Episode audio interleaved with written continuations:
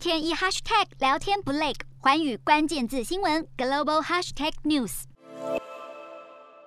北京冬奥即将登场，新变种病毒导致全球疫情持续蔓延，欧美国家的外交抵制动作似有稍微沉寂的迹象。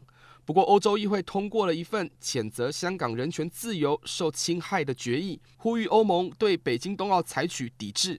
无独有偶，法国国会也以压倒性的票数通过谴责中国种族灭绝的决议，中国人权黑纪录再度被摆上国际台面上。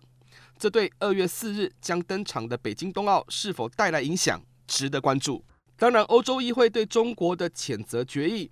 欧盟会不会真的对北京冬奥进行制裁，尚可再观察。毕竟外交抵制与否，仍是由欧洲各国自行决定。虽然欧盟多次抨击中国的人权状况，但部分国家仍纠结在体育与政治之间必须保持距离的立场。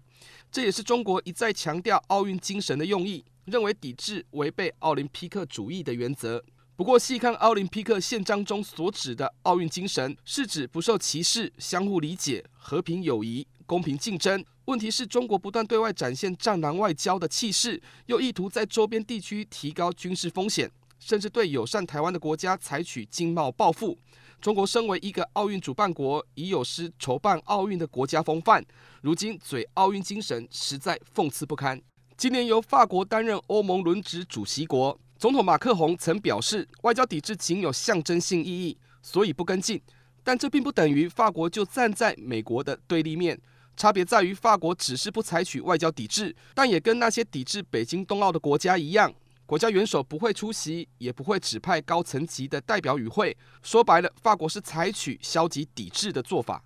再来，今年四月法国将举办总统大选，马克宏必须展现对中国强硬的态度，否则将引来国内舆论的抨击。再加上法国国会以压倒性的票数通过谴责中国反人类与种族灭绝的决议案。马克宏就算认为外交抵制北京冬奥没有意义，但必须在人权的底线上表示捍卫人权宣言的立场，以及对抗中国威胁的意志。自从近日法国与日本举办二加二外交国防首长会谈，便可窥知。值得留意的是，因为全球 COVID-19 疫情持续肆虐，中国也陷入病毒向全国扩散的态势。北京冬奥能否兑现习近平安全举行的承诺，让许多国家也深感疑虑。那么，原本各国举棋不定的抵制动作，疫情就成了不派政府代表出席的最好借口。甚至连俄罗斯总统普丁会否反悔出席的允诺，以目前俄罗斯疫情来看，不是不可能。欧洲议会在对中立场上本来就比欧盟来得强硬许多。当然，欧盟是否遵照决议来对北京冬奥采取制裁？恐怕呼应谴责的动作不会少，但要抵制与否，仍会交由各成员国来自行决定。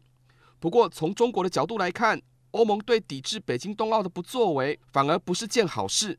各国自行决定，无论是以疫情为由，或是只有指派技术官僚的消极抵制，北京冬奥就算如期登场，也已难挽救中国的国家形象。Hello，大家好，我是寰宇新闻记者杨芷玉。如果你喜欢寰宇关键字新闻 Podcast，记得按下追踪以及给我们五星评级，也可以透过赞助支持我们的频道哦。